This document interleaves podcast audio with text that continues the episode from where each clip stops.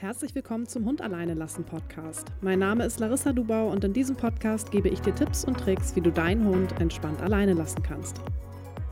Hallo und herzlich willkommen zu einer neuen Podcast-Folge. Heute habe ich wieder Katalin an Bord. Vielleicht kennst du Katalin schon. Katalin unterstützt mich seit August letzten Jahres sogar schon im Support. Das wird sie aber gleich selbst erzählen, falls du sie noch nicht kennst. Auf jeden Fall sprechen wir heute über das Thema ängstliche Hunde, unsichere Hunde, reaktive Hunde und wie du deinen ängstlichen, reaktiven, unsicheren Hund beim Alleinbleiben unterstützen kannst. Und tatsächlich ist Katalin da wirklich die beste Person, mit der ich darüber sprechen kann, weil sie vor drei Jahren ihre Hündin Shanti bekommen hat. Die ist, die ist dann nach Deutschland gekommen und kam tatsächlich mit einer großen Angstproblematik im Gepäck bei ihr an, was die beiden vor große Herausforderungen gestellt hat. Und deshalb wollen wir heute einfach mal ein bisschen quatschen, wie es Katalin erging mit Shanti, aber natürlich auch über das Thema Alleinbleiben, ängstliche Hunde und eben ähm, ja Katalins Weg beobachten und äh, zuhören, wie sie es mit Shanti geschafft hat, eben, dass sie ähm, ja viele Herausforderungen beseitigt haben, aber eben auch das Alleinbleiben hinbekommen haben. Katalin, magst du dich einmal selbst vorstellen für die, die dich nicht kennen? Genau, hi Larissa. Ich freue mich total, dass ich heute wieder dabei sein darf. Ähm, genau, ich bin Katalin und ich unterstütze Larissa jetzt seit gut über einem Jahr im Support. Und ja, genau, zu mir gehören ähm, drei Hunde. Einmal schon Shanti, wie Larissa gerade erzählt hat, dann Mo und Twix. Und ich befinde mich aktuell in der Ausbildung zur Hundeverhaltensberaterin und habe meinen Bachelor of Arts in Pädagogik und Soziologie gemacht. Und genau, einfach insgesamt brennt mein Herz sehr für Tiere und für den Tierschutz. Und deswegen bin ich auch ehrenamtlich im Tierschutz aktiv. Ähm, genau, ist also ein sehr großes Herzensthema von mir. Genau, da haben wir auch schon in der Tierschutzhunde-Folge drüber berichtet und in der einen oder anderen auch. Magst du uns einmal so ein bisschen berichten, was deine Erfahrungen mit Shanti waren, als sie zu dir kam? Was für Herausforderungen haben sich ergeben? Wie war so euer Weg? Genau, also es war tatsächlich so, dass mir von vornherein ähm, bewusst war, also es war bekannt, dass Shanti ängstlich ist. Ich habe auch ein Video aus dem Tierheim bekommen, bevor ich sie adoptiert habe, in dem sie wirklich oh, eigentlich weggekrochen ist, muss man sagen. Also da war, also sie kam, glaube ich, erst, wenn ich das so im Kopf habe, äh, da war eine Pflegerin und die hatte halt Kekse quasi und dann ist sie nachher aber echt so richtig ängstlich weggekrochen. Also man kann nicht mal gehen sagen, sie ist, also es war schon, schon doll auf dem Video zu sehen. Ähm, es hieß so ein bisschen, sie wäre offen Menschen gegenüber. Ähm, also wer hat, also sie hat halt keine Aggression Menschen gegenüber gezeigt, war aber insgesamt sehr unsicher und so war es dann halt auch, dass, äh, als sie kam. Also sie war wirklich, wir mussten wirklich kann man sich, kann ich mir heutzutage ehrlich gesagt auch nicht mehr vorstellen. Aber wir mussten alles, alles nochmal neu uns erarbeiten. Also sie hat sich am Anfang nicht mal getraut, in der Wohnung zu bewegen. Also wir haben wirklich jeden einzelnen Weg durch die Wohnung, ähm, quasi vom Wohnzimmer zum Schlafzimmer, habe ich einzeln mit ihr geübt und immer mit so einer Leckerchenspur erstmal gelegt, quasi, damit sie dann lernt, dass sie da durch, dass sie da auch laufen kann. Ähm, genau, das ging nachher tatsächlich relativ schnell. Also ich fand, dass sie sich drin relativ schnell dann auch sicherer gefühlt hat. Also bei ihr, muss man sagen, war schon immer der Vorteil, dass ähm, ich glaube einfach auch, dass es bei ihr ein Mangel an Erfahrung war. Also so, sie hat einfach, glaube ich, mit vielen Dingen keine Erfahrung gemacht, zum Beispiel drinnen wohnen. Ich glaube, das war ganz neu für sie. Und sobald sie dann aber erstmal gemerkt hat, okay, dabei passiert mir nichts, war das bei ihr zum Glück schon immer sehr schnell so, dass es dann halt auch okay war für sie. Dann hat sie verstanden, okay, ich kann mich in der Wohnung passieren, hier passiert, äh, bewegen, hier passiert mir nichts. Und deswegen hat sie sich nachher relativ schnell auch in der Wohnung sicher gefühlt und es war dann ganz schnell einfach auch draußen die größere Thematik. Also da war es quasi genau das.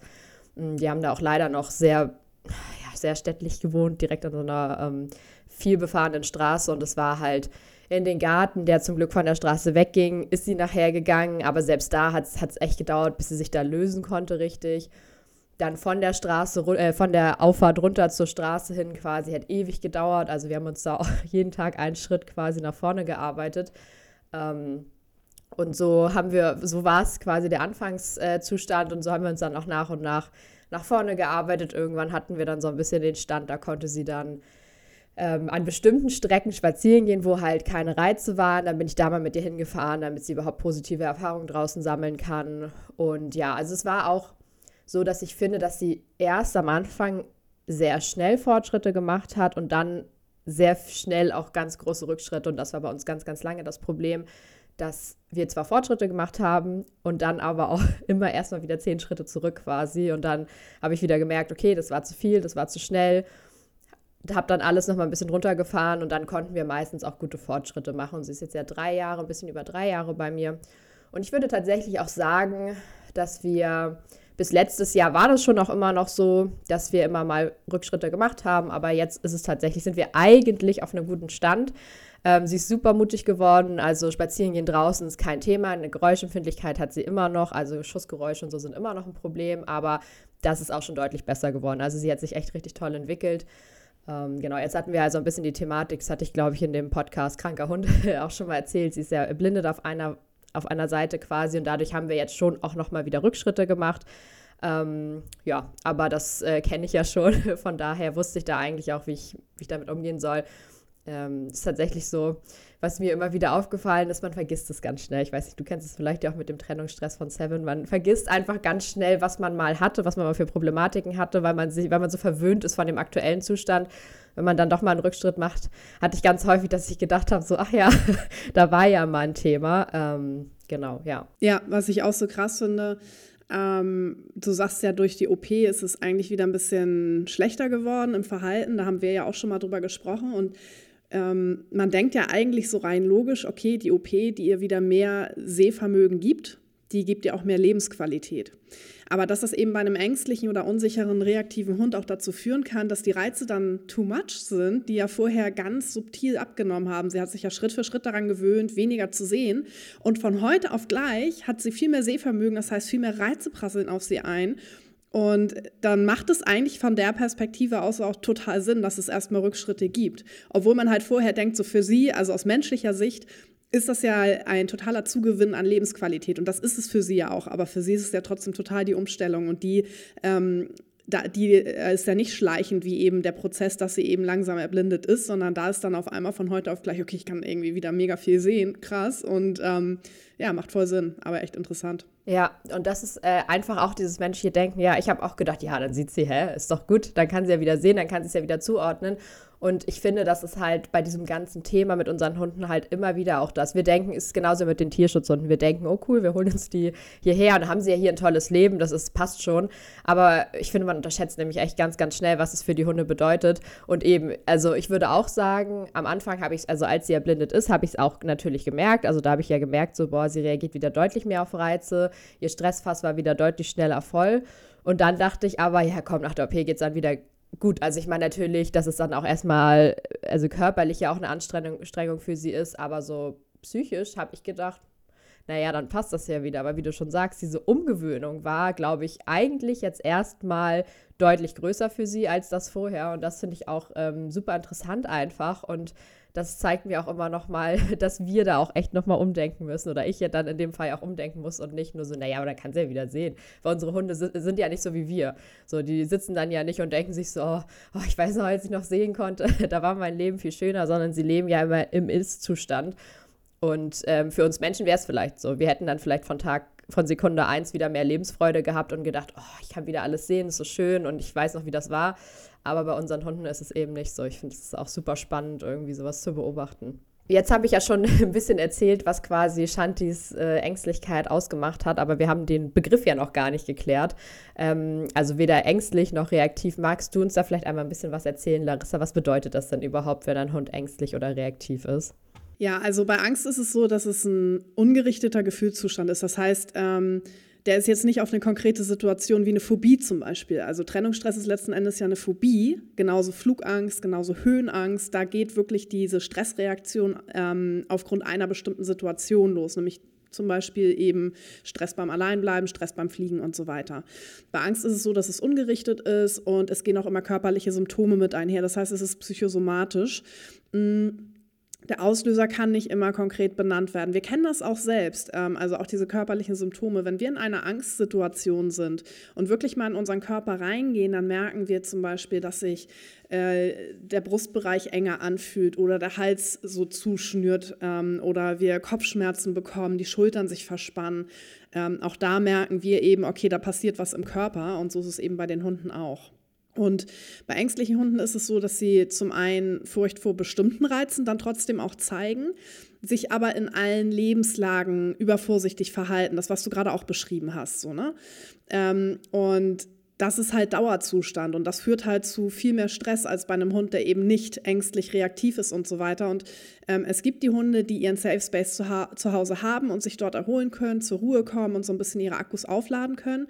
Aber es gibt eben auch ähm, die Hunde, die es nicht haben, weil sie zum Beispiel Trennungsstress haben und äh, selbst zu Hause keinen Safe Space haben, weil wenn Frauchen sich wegbewegt, dann sind die sofort äh, dabei und laufen hinterher, weil sie permanent in der Sorge sind, äh, Frauchen könnte gehen. Das ist dann natürlich noch problematischer. Oder sie haben vielleicht auch drin Unsicherheiten.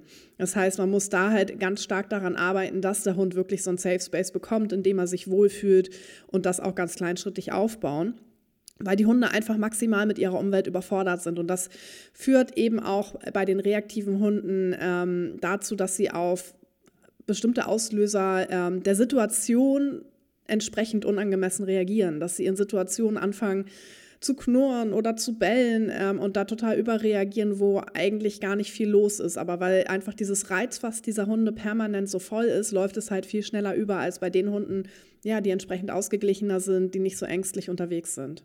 Wie war das bei euch beim Alleinbleiben? Konntest du da irgendwelche Besonderheiten bei Shanti feststellen?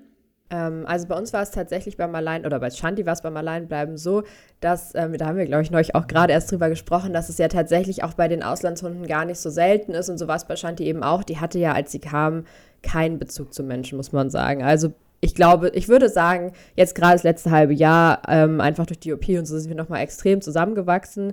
Und so seit einem Jahr ist sie auch wirklich kuschelig und man hat so, ich habe das Gefühl, okay, sie mag das auch bei uns zu sein und sie mag gekuschelt zu werden. Das war aber halt am Anfang gar nicht so. Also es war okay.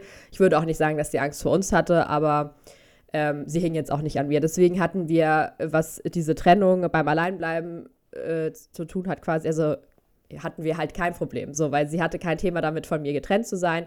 Ähm, aber das Problem war halt bei uns einfach, ähm, waren die Geräusche. Also das war einfach das Thema von vornherein. Wir haben halt, wie gesagt, an einer echt viel befahrenen Straße gewohnt.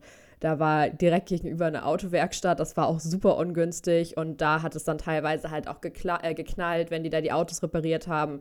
Ähm, dann wohnten wir auf so einer also da waren super viele, so eine Automeile, Autohausmeile, da waren halt sehr viele Autohäuser so in der Nähe. Und dann sind da gerne auch mal die Transporter lang gefahren, die dann die Autos abgeladen haben, was auch immer super laut war, die Busse und so. Und das war viel mehr, das, also das viel größere Problem bei ihr, dass sie dann auch in meiner Anwesenheit schon teilweise in der Wohnung ungesicher geworden ist. Ähm, das konnte ich dann aber ganz gut mit, mit, mit Musik so ein bisschen abdämpfen. So, das war dann nachher in Ordnung. Ähm, und dadurch, dass für sie zu Hause halt sehr schnell ein Safe Space war, hat sie sich generell in der Wohnung aber nicht unsicher gefühlt, sondern sehr sicher gefühlt. Es waren, wenn dann eher die Geräusche, die sie verunsichert haben. Aber da konnte sie in der Wohnung auch eigentlich schnell gut mit umgehen. Also sie hat da ganz schnell eine Strategie entwickelt. Ähm, von daher hatten wir da tatsächlich nicht so ein großes Problem, wenn dann eben nur die äh, Geräuschproblematik, die sich aber halt mit Musik eigentlich sehr gut in den Griff bekommen ließ. Ähm, das war eigentlich ganz cool. Ähm, wir haben ja auch schon ein paar Hunde begleitet, die ängstlich oder auch reaktiv sind. Larissa, ähm, was würdest du denn sagen insgesamt? Welche Besonderheiten gibt es bei diesen Hunden ähm, beim Alleinbleiben-Training oder allgemein beim Alleinbleiben? Also im Grunde schon das, was du gerade ganz gut zusammengefasst hast. Ähm, gerade bei den Tierschutzhunden, jetzt gar nicht unbedingt in Bezug auf Ängstlichkeit oder Reaktivität, ist es wirklich häufig so, ähm, oder gar nicht so selten der Fall, dass das Alleinbleiben erstmal gut funktioniert und wenn dann die Beziehung intensiver wird, dass dann das irgendwann zur Problematik wird. Ich denke da gerade an ein Team, die relativ zu Beginn von Sturmfrei bei mir waren, wo es nachher auch echt krass war, wo der Hund bei anderen Menschen durchgebellt hat. Der war auch unsicher draußen zum Beispiel. Ähm, aber da war es am Anfang so, dass es erstmal gar kein Thema war und dann hat er halt eine sehr, sehr starke Bindung zum Frauchen entwickelt und hat eben auch bei anderen Menschen dann gebellt und hatte eben Trennungsstress.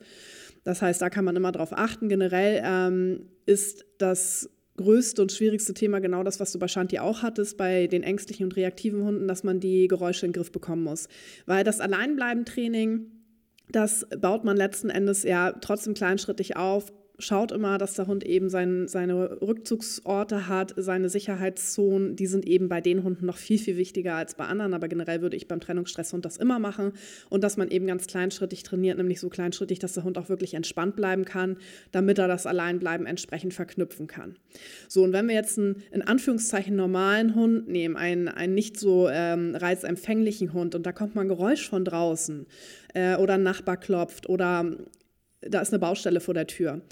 Dann ist das beim Alleinbleiben-Training etwas, was wir auch berücksichtigen müssen, aber was nicht so dramatisch ist. Da arbeiten wir dann einfach an einer Strategie, dass der Hund, wenn er mal rausgerissen wird der aus der Entspannung, dann auch wieder in der Lage ist, sich eigenständig wieder zu entspannen. Das ist dann so eher der Knackpunkt, weil viele Trennungsstresshunde, wenn sie einmal rausgerissen werden, erstmal so sind, so, wo, äh, ich bin ja alleine, also das sollen sie auch vorher mitbekommen, aber das ist dann immer noch mal so ein Punkt, diese Strategie zu haben, sich dann wirklich wieder zu entspannen und das ist was, wo wir mit jedem Hund im Training dran arbeiten. Aber das ist eben bei einem Hund, der eben nicht so reaktiv ist, nicht so ängstlich ist, sehr viel einfacher, weil eben nicht noch diese Angstkomponente mit reinkommt. Wenn wir jetzt eben einen Hund haben, der ängstlich und reaktiv ist, und vielleicht eine Geräuschsensibilität hat, dann ist es eben nicht nur das aus der Entspannung gerissen werden, sondern es ist eben auch das, was durch das Geräusch ausgelöst wird. Und ähm, das ist wirklich noch eine extra Herausforderung. Da haben wir eben einige Hunde und da macht es dann definitiv auch Sinn, parallel zum Alleinbleiben-Training an den anderen Dingen zu arbeiten, an den anderen Themen zu arbeiten. Das machen die meisten bei uns zum Glück auch. Also ich denke da auch gerade an ein Team, was wir auch schon länger begleiten. Ähm, da hat die Hündin auch wirklich so Angst vor ähm, Geräuschen und kommt dadurch so in Stress. Silvester, Gewitter, du weißt wahrscheinlich, von welcher Hündin ich spreche. Und das Frauchen macht das super gut. Die arbeitet wirklich parallel an den Themen und dadurch können wir gemeinsam super gut Fortschritte beim Alleinbleiben machen, an der Alleinbleiben-Strategie arbeiten. Die stand auch schon mal vor dem Kindergitter und schafft es auch, sich danach wieder hinzulegen. Ähm, aber am Anfang war es bei ihr halt so, dass sobald ein Geräusch kam, und das kannst du ja nicht immer steuern, gerade so im Dezember ist es schwierig, weil einige fangen echt früh an, irgendwie zu böllern. Und auf einmal kommt sowas und dann, ist sein Hund alleine und kommt von jetzt auf gleich total in die Panik. Glücklicherweise war sie ja immer in der Nähe, weil wir eben so kleinschrittig trainieren und war dann sofort wieder da. Aber dann war ans Alleinbleiben-Training an dem Tag erstmal nicht mehr zu denken. Das heißt, es ist mega wichtig, eben ähm, daran zu arbeiten, parallel an den Themen zu arbeiten, die der Hund hat, damit er sich ähm, an diese Geräusche gewöhnt, damit er auch die Erfahrung macht, diese Geräusche sind für ihn keine Gefahr. Parallel arbeiten wir am Alleinbleiben-Training, damit er die Erfahrung macht, das Alleinbleiben ist keine Gefahr. Und wir können eben auch sehr viel beim Management arbeiten. Das bedeutet auf jeden Fall ein Safe Space aufbauen. Und wenn die Hunde nur draußen unsicher sind, ist es relativ einfach. Wenn sie drinnen schon Sicherheit erfahren, wenn sie aber auch drinnen unsicher, unsicher sind, ist es natürlich auch nochmal eine extra Herausforderung, aber da führt kein Weg dran vorbei. Der Hund braucht irgendwo das Gefühl, hier bin ich sicher, hier geht es mir gut, hier passieren mir nur positive Dinge. Und dann kann man auch schauen bei den reaktiven Hunden, dass man da auch ein bisschen managt, in welchem Zimmer soll mein Hund zum Beispiel alleine bleiben. Ich würde gerade bei reaktiven Hunden nicht unbedingt empfehlen, dass sie die, die gesamte Wohnung bekommen, weil da gibt es so viele Punkte, wo einfach Reize eintreffen können. Das heißt, ich würde da eher schauen, ähm, was für ein Zimmer bietet mir die Möglichkeit, meinen Hund weitestgehend von Reizen abzuschirmen. Also in welchem Zimmer hat er am wenigsten Reizeinflüsse? Zum Beispiel würde ich nicht das Zimmer nehmen, was bodentiefe Fenster hat, wo 80 Mal am Tag ein Hund vorbeiläuft und 30 Autos vorbeifahren oder so, sondern ich würde dann schauen, dass ich das Zimmer nehme, was vielleicht von der Straße weiter entfernt ist. Oder wenn alle Zimmer bodentiefe Fenster haben, würde ich zum Beispiel mit Milchglasfolie oder einem Plissé arbeiten, sodass man ein bisschen halt schon mal den visuellen Reiz rausnehmen kann und womit wir auch gute Erfahrungen gemacht haben, ist, ähm, mit zusätzlich akustischen Reizen zu arbeiten, die man einmal als Entspannungsritual aufbauen kann, wie zum Beispiel den Relaxopad oder ein Hörspiel oder monotone Musik, klassische Musik. Ähm, dann hat man einmal den Entspannungseffekt, aber gleichzeitig hat man bei den Hunden eben auch den Effekt, dass die Außengeräusche ein bisschen zumindest abgedämmt werden. Und das ist immer von Vorteil. Genau. Ähm, was sollte man noch beim Training mit einem unsicheren Hund beachten? Also wie gesagt, ich fasse es nochmal zusammen, Raum mit wenig Außengeräuschen, geschützten Rückzugsort, Außengeräusche durch Musik abdämpfen, Milchglasfolie, Plissés, Vorhänge, da gibt es ja viele Möglichkeiten. Es gibt auch so eine Sonnenschutzfolie, aber da kann man teilweise noch durchschauen, deshalb ist da Milchglasfolie besser. Und das A und O ist tatsächlich, dass wir rechtzeitig zurückkommen ähm, im Training. Also dann zurückkommen, wenn der Hund entspannt ist und auch beim ängstlichen Hund ein bisschen darauf achten, dass wir tendenziell immer noch ein bisschen länger in der Nähe der Wohnung sind, falls eben doch mal irgendein Geräusch kommt, was ihn verunsichert, damit wir einfach die Sicherheit geben können, hey, alles ist gut und eben, dass parallel auch daran gearbeitet wird an diesen Themen. Katha, es gibt ja auch noch zusätzliche Tools, zum Beispiel ein Adaptilhalsband, ein Thunder-Shirt. Hast du sowas bei Shanti mal ausprobiert? Hat das geholfen, deiner Meinung nach? Ich habe tatsächlich ähm, bei ihr mal das Adaptil-Halsband ausprobiert. Es war ganz am Anfang, weil ich da halt auch gelesen, äh, davon gelesen habe und dachte, naja, kann man ja machen, schadet ja nicht. Ähm, ich muss sagen, ich habe bei ihr damals keine große Wirkung feststellen müssen. Da muss ich aber jetzt auch wirklich fairerweise zu sagen, dass sie das, das war halt ganz am Anfang, da war natürlich ihre Angstproblematik immens groß noch. Und ähm, ich glaube, das ist einfach auch ähm, das war zu viel. Also da war die Angstproblematik einfach zu groß für so ein natürliches Mittel quasi. Von daher, ähm, ich kann mir schon vorstellen, dass es hilft. Bei ihr habe ich es wahrscheinlich zum falschen Zeitpunkt ausgewählt. Hätte ich es ein anderes, äh, einen anderen, zu einem anderen Zeitpunkt quasi genutzt, dann hätte das vielleicht auch, hätte ich da vielleicht auch eine Wirkung gesehen.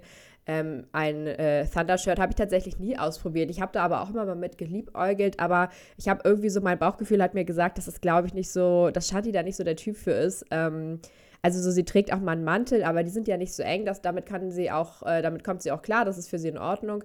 Aber ich hatte irgendwie immer das Gefühl, dass dieses, ich glaube, so eng eingepackt sein, dass, dafür wäre sie nicht so der Typ. Ich glaube, das hätte ihr nicht so geholfen. Deswegen habe ich das tatsächlich, dann habe ich mich nachher dagegen entschieden. Ähm, und auch einfach, äh, du erzählst ja auch gerne von, weil ich auch das Gefühl hatte, ich war dann nachher immer, ich habe halt alles versucht äh, und dann habe ich gesehen, oh, das kann man noch machen, das kann man noch machen, das kann man noch machen bei Ängstlichkeit, aber irgendwie war das dann nachher so ein, so viel quasi, dass ich dann auch gedacht habe, nee, okay, wir arbeiten da jetzt so dran und dann kann ich vielleicht noch mal punktuell was ausprobieren, aber ich wollte da nicht alles auf einmal ausprobieren und dann irgendwie weiß man nachher nämlich auch nicht mehr, was hat geholfen vielleicht und was nicht. Ähm, genau. Wie, was würdest du denn sagen, Larissa? Ähm, kann so ein äh, Thunder-Shirt oder ein Adaptil-Halsband beim Alleinbleiben helfen? Ähm, es kann helfen, hat aber eben seine Grenzen, wie du gerade sagtest. Für alle, die nicht wissen, was ein Thunder-Shirt ist, das ist so ein Shirt, ähm, was man Hunden anziehen kann, was Druck gerade auf den vorderen Brustbereich ausübt. Und ähm, durch diesen Druck wird Oxytocin ausgeschüttet. Das ist ein Hormon, was uns gute Gefühle gibt. Und ähm, dadurch wird auch der Parasympathikus aktiviert. Wir haben ja einmal den Sympathikus, das ist so, der wird aktiviert, wenn wir im Fluchtmodus sind, wenn Trennungsstress aktiv ist zum Beispiel. Und Parasympathikus ist der entspannende. Das heißt, heißt, das soll dadurch ausgelöst werden und kann auch gut funktionieren.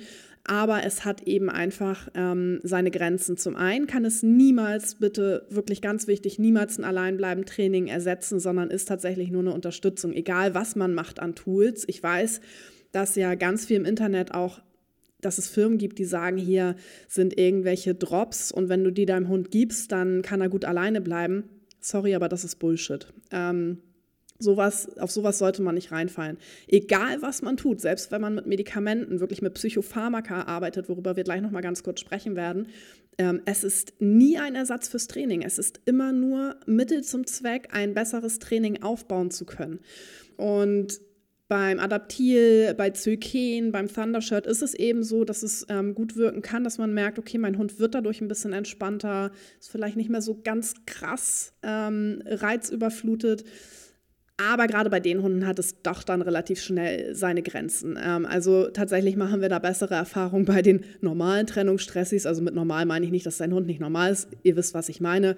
Bei den Hunden, die eben eine normale Reizverarbeitung haben ähm, und nicht diese über, übertrieben starke Reizverarbeitung bzw. Reizempfindlichkeit. Bei den Hunden, die sehr, sehr ängstlich sind und sehr, sehr reaktiv unterwegs sind, hilft es tatsächlich, und das war auch bei der Hündin, von der ich eben schon erzählt habe, der Fall, wenn man medikamentös unterstützt. Da sollte man sich immer vom Verhaltensberater beraten lassen, bitte nicht vom normalen Tierarzt, dem fehlt die Weiterbildung, sondern da ist wirklich der Verhaltensmediziner, äh, nicht Verhaltensberater, habe ich gerade gesagt, ich meine natürlich den Verhaltensmediziner. Ähm, also ganz wichtig ist die Weiterbildung zum Verhaltensmediziner weil die haben eben wirklich die Ahnung von den Dingen, die man da medikamentös machen kann, um den Hund zu unterstützen. Und das hat, wie gesagt, nicht zum Sinn und Zweck, dass irgendwie ein Training ersetzt wird oder der Hund abgeschossen wird oder so, sondern die Psychopharmaka, die da häufig verwendet werden, das zum Beispiel ist Fluoxetin, bitte jetzt nicht googeln und gucken, was das beim Menschen macht, weil beim Hund wirkt es ganz anders. Da haben wir aber auch eine eigene Podcast-Folge zu. Beim Hund ist es so, dass ähm, es dazu führt, dass aus dem Gehirn Stress genommen wird. Das heißt, wenn man sich das vorstellt wie so ein Stressfass, was im Gehirn sitzt, dann setzt dieses Fluoxetin dort an und sorgt dafür eben auch über hormonelle ähm, ja, Veränderung beziehungsweise auch der Botenstoffe und sorgt dafür, dass dieses Stressfass einfach ein bisschen geringer ist. Und das sorgt wiederum dafür, dass ein Training möglich wird, was mit einem mega vollen Stressfass super schwer ist, egal was man trainiert, egal ob es das Alleinbleiben ist oder all das, was du eben erzählt hast. Äh, Hundebegegnung, Leinführigkeit. Mit einem Hund, der ein maximal volles Stressfass hat, läuft dieses Stressfass viel schneller über, als wenn ein bisschen Stress rausgenommen wird. Das heißt, ein Psychopharmaka, ein Medikament, eine medikamentöse Unterstützung kann uns in die Position bringen, dass ein Training überhaupt mal aufgenommen und vom Gehirn verarbeitet werden kann, weil das Gehirn dafür dann in dem Moment erst die Kapazitätenfreiheit frei hat. Weil wenn es immer nur gestresst ist und immer damit beschäftigt ist, Reize zu verarbeiten, Stress zu verarbeiten, hat es gar nicht die Möglichkeit, irgendwie was aufzunehmen und was anderes zu verarbeiten. Katharin, ich weiß ja, dass du Shanti auch medikamentös ähm, unterstützt, unterstützt hast. Kannst du dir sonst gleich nochmal erzählen, was sind da so deine Erfahrungen? Also, ich habe tatsächlich, tatsächlich werden ja sogar zwei von drei Hunden bei mir medikamentös unterstützt. Ähm, und zum Beispiel, ähm, ich finde bei Mo, das ist nämlich einfach auch nochmal ein coole, also ich finde, daran lässt sich das gut nochmal verbildlichen, wie das wirkt. Also der hat eine extreme Gewitterphobie. Also es war wirklich so, ähm, schon, also seit ich ihn habe, ich weiß nicht, wo das herkommt, keine Ahnung, es war von vornherein schon so. Und es war wirklich so, dass der echt, der konnte nicht mehr. Der hat vor, also vorher hat er schon gehechelt, extrem gehechelt, wirklich. Ähm, Wenn es dann gewittert hat, ist der echt, ich dachte teilweise, der kippt gleich weg, weil der so gehechelt hat, weil der so krass im Stress war. Und dann halt auch hinterher, wenn das Gewitter schon lange weg war, locker hat er noch eine Stunde, zwei Stunden teilweise gebraucht, bis er sich wieder beruhigt hat. Und ähm, das war zum, zu, der, zu der schlimmsten Zeit quasi, war es dann auch schon so, dass der, sobald es draußen im Sommer nur stickig war, sodass man vermuten könnte, dass es vielleicht gewittert, war der schon im Stress. Also es hat nicht gewittert, es hat teilweise Tage gegeben, da kam gar kein Gewitter, aber einfach so dieses, es könnte gewittern, es fühlt sich so an, hat bei ihm schon gereicht für Stress. Und ähm, dann habe ich ja auch Janina Rode damals kontaktiert und ihn medikamentös mit Trazodon unterstützt. Ähm, und es ist nicht so, dass er dann denkt, ah, geil, Gewitter ist mir scheißegal, so ist es nicht. Aber ähm, wir sind jetzt an so einem Punkt gekommen. Dieses Jahr habe ich echt ihm das, letztes Jahr habe ich ihm das sehr konsequent gegeben, wenn es gewittert hat. Ähm, und dieses Jahr war es wirklich so, ich muss dazu auch sagen, dieses Jahr hatten wir nicht so viel, also nicht so viel Gewitter, habe ich das Gefühl gehabt wie letztes Jahr. Aber ich musste ihm dieses Jahr, glaube ich, ein bis zweimal das Medikament geben, weil er wirklich letztes Jahr halt einfach so auf diesen Stand gekommen ist, dass es für ihn zwar immer noch ein bisschen stressig ist, aber er das jetzt alleine lösen kann. Wir haben nebenbei noch eine Strategie aufgebaut. Er hat seine Gewitterbox quasi, in die er geht, die er dann als Rückzugsort benutzt. Und das, ähm, ja, finde ich einfach nochmal ganz cool. Also es ist nicht so, dass es ihm egal ist, aber er kann es halt besser aushalten. Und es ist halt auch nicht so, dass wenn es draußen schwül ist, dass er nicht mehr, dass er dann Stress hat. Also so, das hat sich auch alles aufgelöst. Ähm, genau, und Shanti habe ich mich jetzt auch zu entschieden. Ich weiß auch, dass dieser Schritt, Medikament, äh, Medikamente zu geben, für viele erstmal ein großer Schritt ist. Ich kann das auch nachvollziehen. Das war bei mir ehrlich gesagt auch nicht anders. Ähm, und bei Shanti war es jetzt einfach auch so, ganz ehrlich, sage ich, wie es ist, dass ich so im Kopf hatte, naja, aber wir waren ja vor der OP, waren wir ja so gut. Und wir haben es ja auch ohne Medikamente geschafft. Aber ich habe dann auch gedacht, ja, egal, aber es nützt ja nichts. Es nützt einfach nichts. Sie hat gerade Probleme und ich habe gemerkt, sie braucht diese Unterstützung einfach, einfach, damit wir auch nicht so stark wieder zurückfallen. Und ähm, damit wir jetzt halt wieder ihre Lebensqualität, die sie vor dieser Erblindung quasi auf dem einen Auge hatte. Und deswegen wird sie jetzt auch mit Fluoxetin und mit Gabapentin unterstützt. Und ich finde, ich bin sehr froh, dass ich mich dafür entschieden habe. Und ich bin auch froh, dass ich weggekommen bin von diesem Ja, aber. Wir haben es ja vorher auch nicht gebraucht, weil es ist egal. Die Situation ist jetzt, wie sie ist. Sie braucht es aktuell, es hilft ihr. Und warum das dem Hund dann verwehren, habe ich dann ähm, so für mich quasi auch entschieden. Und bei ihr ist es halt auch nicht so, dass sie, sie ist ja ein Terrier und sie ist ja eh sehr, sehr heißblütig vom Temperament. Und bei ihr ist es auch gar nicht so, dass sie dadurch träge wird oder müde. Aber ich merke zum Beispiel, wenn sie draußen spazieren ist und es knallt mm, und es knallt lauter, denke ich mir manchmal so, oh, es hat geknallt und guckt dann den Hund an und sie so, ja, egal. Okay, wenn es dann zwei, dreimal wirklich laut knallt, dann ist auch vorbei, ne? Also so, das muss man jetzt auch realistisch sagen. Aber ähm, der Weg, bis es für sie zu viel ist, hat sich halt verlängert. So, das erste Mal kann sie gut noch aushalten, obwohl ich mir manchmal gedacht habe, oh, das fand ich jetzt sogar schon laut quasi. Von daher bin ich sehr, sehr froh, dass ich das ähm, gemacht habe und ich glaube, dass es für sie auch der richtige Weg ist. Genau. Ich habe ja auch mit Janina die Podcast-Folge aufgenommen und da sagte sie auch, und das finde ich immer so mega passend, weil es ist auch einfach so, wenn unser Hund Schmerzen hat, dann würden wir niemals sagen, nee, den, der muss jetzt mit Schmerzen hier rumlaufen, dem gebe ich nichts, dem, den Schmerz nehme ich ihm nicht. Ähm, sondern man gibt etwas gegen die Schmerzen und arbeitet parallel an der Schmerzproblematik durch zum Beispiel Physiotherapie, Osteopathie, was auch immer man dann macht. Wenn es aber um die Psyche geht, das ist ja bei Menschen auch häufig der Fall, auch da ist es ja noch stigmatisiert, ähm, dann ist es immer so ein großes Thema. Und ich kann das persönlich halt auch voll nachvollziehen. Also ich habe Seven ja auch schon mal medikamentös, bedarfstechnisch für die Autofahrt nach Spanien unterstützt. Und ganz ehrlich, ich habe mich auch ins Auto gesetzt und dachte, so gebe ich ihr jetzt schon was? Nee, ich schaue erst mal, wie es ist. Und dachte auch irgendwann so, wie bescheuert einfach. Ähm, und da würde ich mir halt wünschen, dass wir das viel mehr so betrachten, wie eben eine Schmerzproblematik, weil letzten Endes ist es ein seelischer Schmerz, den der Hund hat. Das ist nicht, nicht weniger stark oder stärker als, also ist natürlich immer subjektiv, aber es kann genauso stark sein wie ein körperlicher Schmerz und es kann auch zu einem körperlichen Schmerz sich entwickeln. Und da finde ich es genau richtig, wie du es machst und dass du eben bei Shanti jetzt auch so schnell reagiert hast und sagst, okay, ich merke, sie hat da richtig Probleme mit und ich helfe ihr und du trainierst ja trotzdem parallel daran. Genau, also das war die Podcast-Folge für heute. Ähm, voll cool, was du berichtet hast, Katha. Vielen Dank, dass du wieder dabei warst. Wir werden noch einige Podcast-Folgen gemeinsam aufnehmen. Ich denke, dass es wieder einigen geholfen hat. Und ähm, ja, gerade so die Erfahrungsberichte von dir finde ich immer super, super hilfreich, weil man sich dann einfach nochmal besser hineinversetzen kann. Also danke, dass du hier warst. Und wir sehen uns in der nächsten Podcast-Folge wieder. Und für alle Zuhörer, in zwei Wochen kommt die nächste Podcast-Folge auch raus zum anderen Thema natürlich. Wenn dir der Podcast gefällt, dann freue ich mich über eine gute Bewertung. Katalin freut sich auch über eine gute Bewertung auf äh, iTunes und oder Spotify. Danke, dass du hier warst, Katha. Ja, danke, dass ich dabei sein durfte. Ich freue mich ja immer, dass ich meine Erfahrungen auch teilen kann und ich hoffe, dass es äh, einigen hilft und sich einige da vielleicht auch wiederfinden. Ähm, ja, weil ich bin froh über jede Person, ich, der ich helfen kann quasi oder der es Mut macht, wenn ich äh, von unseren Schritten erzähle. Von daher, ich freue mich auch schon auf die nächste Podcast-Folge.